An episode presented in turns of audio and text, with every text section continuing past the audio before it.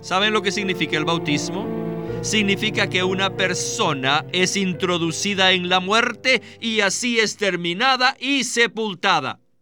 Desde el momento de su bautismo, el Señor Jesús permaneció constantemente bajo esa muerte.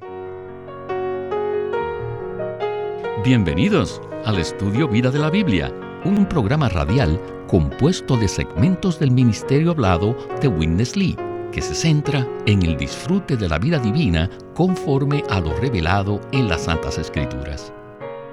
Los invitamos a que visiten nuestra página de internet radiolsm.com. Allí podrán escuchar gratuitamente todos los programas radiales del Estudio Vida. radiolsm.com. En Mateo 16, 16, el apóstol Pedro recibió una de las más importantes revelaciones del Nuevo Testamento, al decirle al Señor Jesús, Tú eres el Cristo, el Hijo del Dios viviente. Sin embargo, poco después de declarar esta revelación, Pedro le dijo algo al Señor Jesús, y fue que no fuera a morir a la cruz, por lo cual nuestro Señor le responde y lo llama Satanás. ¿Cuál es la razón por la cual el Señor Jesús lo llamó así? De eso trata el estudio Vida de Mateo de hoy. El mismo se titula La senda que conduce a la gloria, parte 7. Y en esta ocasión nos acompaña Guido Olivares para darnos sus comentarios del mensaje. Saludos Guido, bienvenido una vez más al programa. Gracias. Me alegra participar en este estudio vida que será de mucha ayuda para nuestra vida cristiana. En el programa anterior vimos una de las más importantes revelaciones del Nuevo Testamento, la cual se ve en Mateo 16, 18. Por eso, Guido, me gustaría que usted nos diera un repaso de esta revelación tan maravillosa. ¿Qué le parece? Seguro.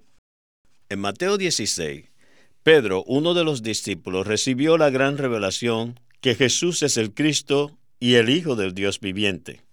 Cristo significa el ungido de Dios, lo cual indica que Jesús fue designado por Dios para llevar a cabo su plan eterno, que es edificar la iglesia. Además, el Hijo del Dios viviente indica que Jesús es la corporificación del Dios viviente, o sea, Dios hecho carne. En el Hijo está la vida divina, la cual Él la imparte a sus creyentes a fin de que ellos puedan ser transformados de barro a piedras preciosas. Por esa razón, después de que Pedro declaró que Jesús era el Cristo, el Hijo del Dios viviente, el Señor respondió, Y yo también te digo, que tú eres Pedro, y sobre esta roca edificaré mi iglesia. La frase esta roca no se refiere solamente a Cristo, sino también a la revelación acerca de Cristo. Cristo, el Hijo del Dios viviente, edifica su iglesia sobre sí mismo como la roca. Pero además, la edificación incluye a los creyentes, como Pedro, transformados de barro a piedras preciosas. Más adelante en sus epístolas, Pedro aclara esta revelación cuando nos dice que nosotros también, como piedras vivas, somos edificados en una morada espiritual. Sí, y esta revelación permaneció en Pedro, porque él menciona esto en sus epístolas. Después de esta revelación de Cristo y la Iglesia, el Señor Jesús lleva a sus discípulos a la siguiente estación de la senda que conduce a la gloria. Mateo 16, versículos 20 y 21 dicen así. Entonces mandó a los discípulos que a nadie dijesen que Él era el Cristo. Desde entonces comenzó Jesús a manifestarle a sus discípulos que le era necesario ir a Jerusalén y padecer muchas cosas de los ancianos, y de los principales sacerdotes y de los escribas, y ser muerto y resucitar al tercer día. Con estos versículos del Evangelio de Mateo, estamos listos para comenzar nuestro estudio vida con Witness Lee. Adelante.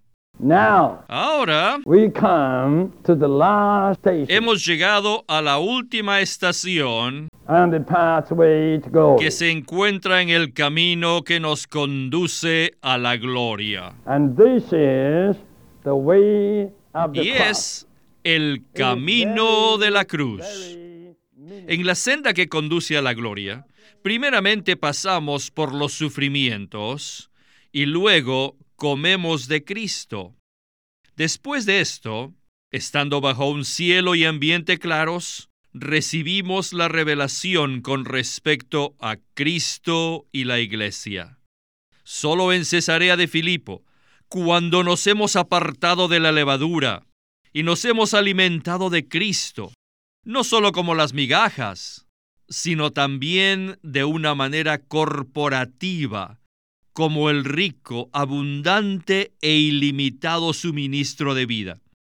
Solo entonces podemos recibir la revelación acerca de Cristo y la Iglesia. Después de ver esta revelación, tenemos que saber que para experimentar a Cristo y edificar la Iglesia sobre la roca, es necesario tomar el camino de la cruz. Cristo fue el pionero en este camino, fue el precursor, fue el primero en tomar este camino de la cruz. Esta es la única manera en que Cristo puede ser liberado y es también la única manera en que la iglesia puede ser edificada con Cristo y sobre Cristo. Hay que saber que aquí, en Mateo 16, 21, el Señor reveló por primera vez su crucifixión y resurrección a sus discípulos. Antes de esta ocasión, Él no les había mencionado nada acerca de esto. Esto tiene mucho significado, porque después de ver la visión de Cristo y la Iglesia, debemos prepararnos para seguir el camino de la cruz. Qué maravilloso capítulo. Después de que el Señor Jesús advierte a sus discípulos que se guarden de la levadura contenida en la religión, los guía a dos estaciones de la senda que conduce a la gloria. Primero les revela a Cristo y la iglesia. Entonces, Guido, ¿cuál es la siguiente revelación y qué conexión existe entre estas dos estaciones? Bueno, la segunda revelación consiste en tomar el camino de la cruz. Esto fue lo que el Señor Jesús presentó a sus discípulos inmediatamente después de revelarles a Cristo y la Iglesia. Esto quiere decir que estos dos asuntos están relacionados el uno con el otro. A fin de edificar su iglesia, el Señor Jesús tiene que transformarnos de barro, o sea, de criaturas formadas del polvo de la tierra, a piedras preciosas, seres transformados por la operación del Espíritu Santo, o sea, piedras preciosas. Para esto, nosotros tenemos que cooperar tomando el camino de la cruz. El Señor mismo tomó ese camino y les reveló esto a sus discípulos, diciéndoles que debía ir a Jerusalén y padecer muchas cosas de los ancianos, de los sacerdotes y de los escribas, y que finalmente él debía ser muerto y que resucitaría al tercer día. Si él no hubiese tomado el camino de la cruz, habría sido imposible edificar su iglesia, y para nosotros sería igualmente imposible el que fuéramos transformados en piedras para la edificación de su iglesia. Mediante su muerte el Señor efectuó la redención, anuló el pecado, los pecados, juzgó a Satanás, juzgó al mundo y crucificó al viejo hombre. También eliminó la vieja creación y al yo. Además, al morir en la cruz, Él liberó su vida divina y luego resucitó como el Espíritu vivificante, o sea, el Espíritu que da vida, para entrar en nosotros y así llevar a cabo el proceso de transformarnos en las piedras preciosas, las cuales son necesarias para edificar su iglesia. Por esta razón, Él tuvo que tomar el camino de la cruz y ahora nosotros también debemos tomar ese camino, el de la muerte y la resurrección. Tomar el camino de la cruz consiste en dar fin a nuestro yo, o sea, la expresión del yo, los conceptos naturales. Solo al ser crucificados cada día podemos disfrutar a Cristo de forma subjetiva y así participar en la edificación de la iglesia. Nuestro yo no debe quedar intacto, sino que debe ser crucificado. El Señor Jesús nos dio estas dos revelaciones tan importantes por medio de Pedro. En la primera revelación, Pedro tuvo una experiencia positiva. Sin embargo, como vimos, en la segunda situación fue negativa. En los versículos 22 y 23 dice, entonces Pedro, tomándolo aparte, comenzó a reprenderle diciendo, Dios tenga compasión de ti, Señor. De ningún modo te suceda esto. Pero él, volviéndose, dijo a Pedro, Quítate delante de mí, Satanás. Me eres tropiezo, porque no pones la mente en las cosas de Dios, sino en las de los hombres. Con esta porción bíblica continuamos con nuestro estudio vida.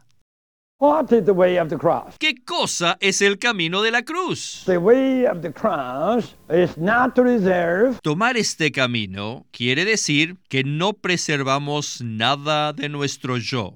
anything of the self, regardless how good. No importa cuán bueno sea, o correcto, o provechoso para uno, necesitamos ser crucificados a fin de poder disfrutar a Cristo y participar en la edificación de la iglesia. Aquí, después de revelarle a sus discípulos quién era, el Señor Jesús les dijo que iría a Jerusalén para ser crucificado y resucitado. A pesar de que los discípulos escucharon esas palabras, no captaron el asunto de la resurrección. El Señor Jesús les reveló dos cosas concretas. Número uno, que sería muerto y luego sería resucitado el tercer día. Esto fue algo tan definitivo, pero los discípulos no escucharon el segundo punto, que Él resucitaría. Luego, Pedro, una vez más, le dijo al Señor, ¿saben qué hizo? Fue tan atrevido que hasta reprendió al Señor. Luego el Señor se volvió contra él y le dijo, Quítate de delante de mí, Satanás. Aunque fue Pedro el que reprendió al Señor, sin embargo, al responderle, el Señor se dirigió a Pedro llamándolo Satanás. Cristo percibió que no era Pedro, sino Satanás el que le impedía tomar la cruz. Esto nos revela algo importante, por lo cual tenemos que estar muy alertas, y esto es tocante a nuestra opinión. Siento decirles esto, pero nuestras opiniones no son buenas ni positivas. Las opiniones y conceptos naturales, o nuestras ideas y pensamientos naturales, no son buenos o positivos. Todos son la expresión del yo. Cuando el yo se expresa mediante la mente en forma de opinión, es Satanás. He aprendido a temer mis propias opiniones. Hace años que recibí la luz y vi que nuestros conceptos y opiniones naturales son la encarnación de Satanás. Si no fuera así, ¿cómo pudo el Señor Jesús haber reprendido a Pedro y haberle llamado Satanás? Díganme, ¿era Satanás o Pedro el que habló? Los dos llegaron a ser uno. ¿Dónde? En la mente de Pedro, en su opinión, en la expresión del yo.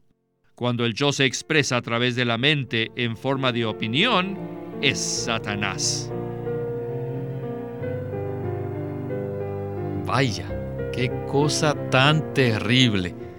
Pedro, quien es un ejemplo de nosotros mismos, expresó una opinión sincera y fue puesta al descubierto la fuente que estaba escondida detrás de la misma. Queridos radioyentes, el caso de Pedro no es un asunto de que cometió un error, sino de que quiso darle una buena sugerencia al Señor. Pedro no deseaba que Jesús sufriera esa muerte. Sin embargo, el Señor Jesús lo llamó Satanás. Así es. Aquí tenemos una gran revelación que nosotros, los creyentes en Cristo, debemos aplicar. Pedro estaba preocupado por el Señor Jesús y sinceramente expresó su preocupación. Pero el Señor Jesús no fue engañado, porque la opinión de Pedro expresaba a Satanás mismo. El Señor acababa de decirles que debía morir y luego resucitar. Sin embargo, Pedro estaba tan lleno de sus propios conceptos y opiniones que no entendió las palabras del Señor. El hombre natural nunca está dispuesto a tomar la cruz. Pedro solo veía la situación humana, no quería que el Señor lo dejara, no deseaba que él muriera. Al ser expresada esa opinión del yo, Pedro y Satanás se unieron en un mismo sentir. Por esta razón, después que el Señor lo reprendió llamándolo Satanás, le dijo que debía negarse a sí mismo y luego le dijo que debía perder la vida de su alma. Esto quiere decir que nuestras opiniones son la expresión de nuestro yo y este yo es la corporificación de nuestra vida del alma. Mediante la caída del hombre, Satanás se mezcló con la vida de nuestra alma. En cierto sentido, nuestra alma verdaderamente está unida a Satanás, de manera que nuestros conceptos, pensamientos naturales y opiniones son la expresión misma de Satanás, por lo que el Señor Jesús las rechaza. Por eso el Señor le dijo a Pedro que debía negar su yo, que debía negarse a sí mismo. Sí, el punto importante aquí es que si deseamos entrar en la manifestación de la gloria de Dios, debemos seguir a Cristo por el camino de la cruz. Este camino consiste en negar nuestro yo. Continuemos entonces la siguiente sección con los versículos 24 y 25. Dicen así, Entonces Jesús dijo a sus discípulos, si alguno quiere venir en pos de mí, niéguese a sí mismo, y tome su cruz y sígame, porque el que quiere salvar la vida de su alma, la perderá, y el que la pierda por causa de mí, la hallará. Ahora veamos lo que realmente es la experiencia genuina de la cruz para los cristianos. Continuemos con Winnesley. What is the way of the cross? ¿Cuál es el camino de la cruz? To enter into glory. Para poder entrar en la gloria. The way is to deny the self. El camino consiste way en negar al yo. bear the cross. Consiste en llevar la cruz y seguir a Cristo. Cuando el Señor Jesús estaba llevando la cruz, al mismo tiempo permanecía bajo la cruz, la terminación de sí mismo. Mientras llevaba la cruz, Él no sufría. Miren, este es un concepto erróneo.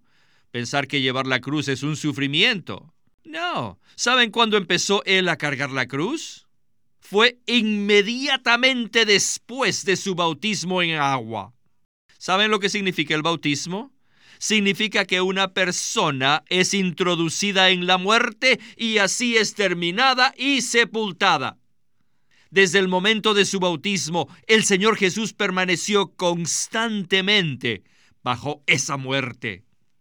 Con él, el llevar la cruz vino primero y después la muerte. Con nosotros es exactamente al revés, porque nosotros primero somos crucificados con él y luego llevamos la cruz. Ahora, debemos ver que la senda que conduce a la gloria finalmente es un camino que pone fin al yo. Llevar la cruz no quiere decir que sufrimos, sino que siempre dejamos que nuestro yo quede bajo la operación de la muerte. La cruz de Cristo ha terminado con todo, y es aquí donde debemos permanecer. Permanecer aquí siempre es llevar la cruz. Permanecemos en un estado de la terminación de Cristo, donde no existe el yo, ni los conceptos, ni las opiniones. Así que por la gracia del Señor, permaneceremos aquí para siempre. Así que yo ya estoy acabado. Ya no tengo ideas, no tengo conceptos ni opiniones, porque he sido yo terminado. Y por su gracia quiero permanecer aquí para siempre. ¿Saben qué sigue después de esta terminación? La resurrección. Cuando permanecemos constantemente bajo esa operación de la muerte, tenemos una clase de reacción, la cual es la resurrección. Esta resurrección es provechosa para la edificación de la iglesia. Este es el camino de la cruz, por el cual disfrutamos de Cristo y edificamos la iglesia. Guido, quisiera repetir este punto. Tomar la cruz no significa sufrir, por ejemplo, en nuestro trabajo o por nuestros familiares que se enferman, o aunque tengamos problemas financieros. Digo esto porque para muchos cristianos llevar la cruz consiste en experimentar esta clase de sufrimientos. Sin embargo, según hemos escuchado, tomar la cruz es algo diferente. Tomar la cruz incluye mucho más que padecer sufrimientos. La meta de la cruz es que seamos terminados. Cuando realmente experimentamos la cruz, nuestro yo es aniquilado y somos crucificados. Es un hecho. Cuando Cristo fue crucificado en la cruz hace dos mil años, todos nosotros fuimos crucificados juntamente con Él. Tomar la cruz significa que ahora simplemente vivimos la realidad de este hecho, es decir, que permanecemos en la cruz para darle fin a nuestras opiniones y a nuestros conceptos naturales. No es necesario ser crucificados otra vez. El Señor Jesús lo hizo una vez por todas. Solo hay que permanecer en su muerte.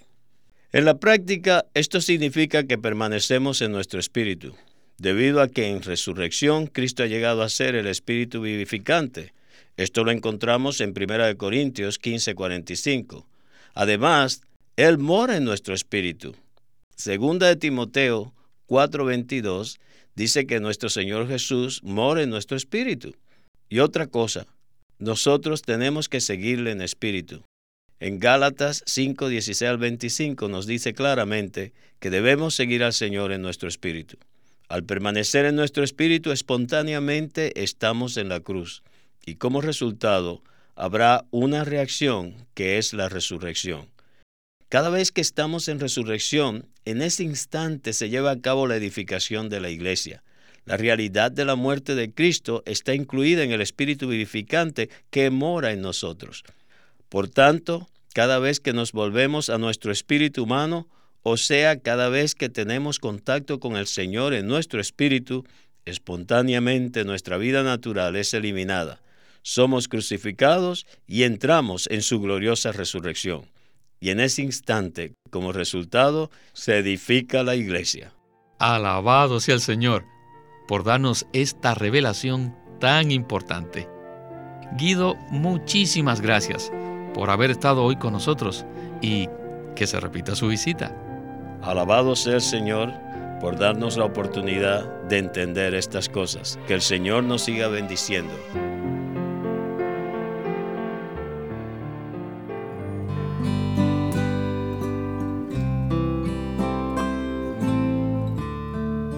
Queremos presentarles el libro titulado La vida que vence por Watchman Nee. Antes de la publicación del conocido libro La vida cristiana normal, Watchman Nee publicó una serie de mensajes sobre la vida que vence. En muchos aspectos estos mensajes son la base para la vida normal del cristiano. La vida que vence no es un llamado a alcanzar una medida extraordinaria de espiritualidad, sino a ser normal un llamado a seguir la vida que está escondida con Cristo en Dios. El llamado repercute dentro de los creyentes, quienes pese a su aguda sensibilidad a sus debilidades, perciben un llamado interno a vencer. En la vida que vence, Watchman Nee presenta los problemas que asedian a los cristianos que buscan más de Dios. Apoyándose en la palabra de Dios, él examina la condición derrotada de los creyentes y presenta una revelación del Cristo victorioso y vencedor a fin de conducir al lector a experimentar la victoria de Cristo de una forma personal y cotidiana. La vida que vence concuerda con la verdad, está llena de esperanza y lleva al lector a una consagración renovada. La vida que vence por Watchman Nee. El estudio Vida de la Biblia es una producción de Living Stream Ministry que presenta el ministerio de Watchman Nee y Winnesley. Queremos animarlos a que visiten nuestra página de internet libroslsm.com. Allí encontrarán los libros impresos del Ministerio de Watchman Nee y Witness Lee, la Santa Biblia versión recobro con sus notas explicativas y también encontrarán folletos, himnos, varias publicaciones periódicas y libros en formato electrónico. Por favor, visiten nuestra página de internet libroslsm.com. Una vez más, libroslsm.com. Queremos presentarles la versión recobro del Nuevo Testamento. ¿Y por qué tenemos esta versión recobro? Debido a que a través de los siglos el Señor ha recobrado muchas verdades de su economía entre los hombres. Desde los días de Martín Lutero en particular, este recobro ha progresado constantemente. A partir de la justificación por fe, la cual fue recobrada en esos tiempos, hasta la verdad de experimentar la iglesia, el cuerpo de Cristo, vista y disfrutada por muchos cristianos hoy, este recobro ha sido como un hilo dorado que une la iglesia en el tiempo. Las verdades recobradas y la herencia de los creyentes deben ser poseídas y disfrutadas por todos los creyentes hoy día. El Nuevo Testamento versión recobro reúne en un solo tomo todos estos aspectos notorios del recobro de la verdad y la experiencia de la vida cristiana. Junto con el texto tenemos extensas notas de pie de página escritas por Witness Lee, a diferencia de anotaciones típicas para estudiar que giran en torno al contexto histórico, geográfico y biográfico de la Biblia, las notas de la versión recobro recalcan el contenido espiritual de la palabra de Dios, abriendo así la revelación de la verdad divina y subrayando la provisión de vida que está contenida en las escrituras. Al comienzo de cada libro se halla un bosquejo que presenta una síntesis completa del libro. Dichos bosquejos destacan el significado espiritual de los libros del Nuevo Testamento y nos dan una visión nueva, fresca y viva de cada uno de ellos. Ojalá que todos ustedes puedan tener acceso a conseguirse una versión recobro del Nuevo Testamento. Puede conseguirlas en su librería cristiana más cercana o llamando o escribiendo a Living Stream Ministry. Llámenos a nuestro teléfono gratuito 1-800-810-1149. 1-800-810-1149.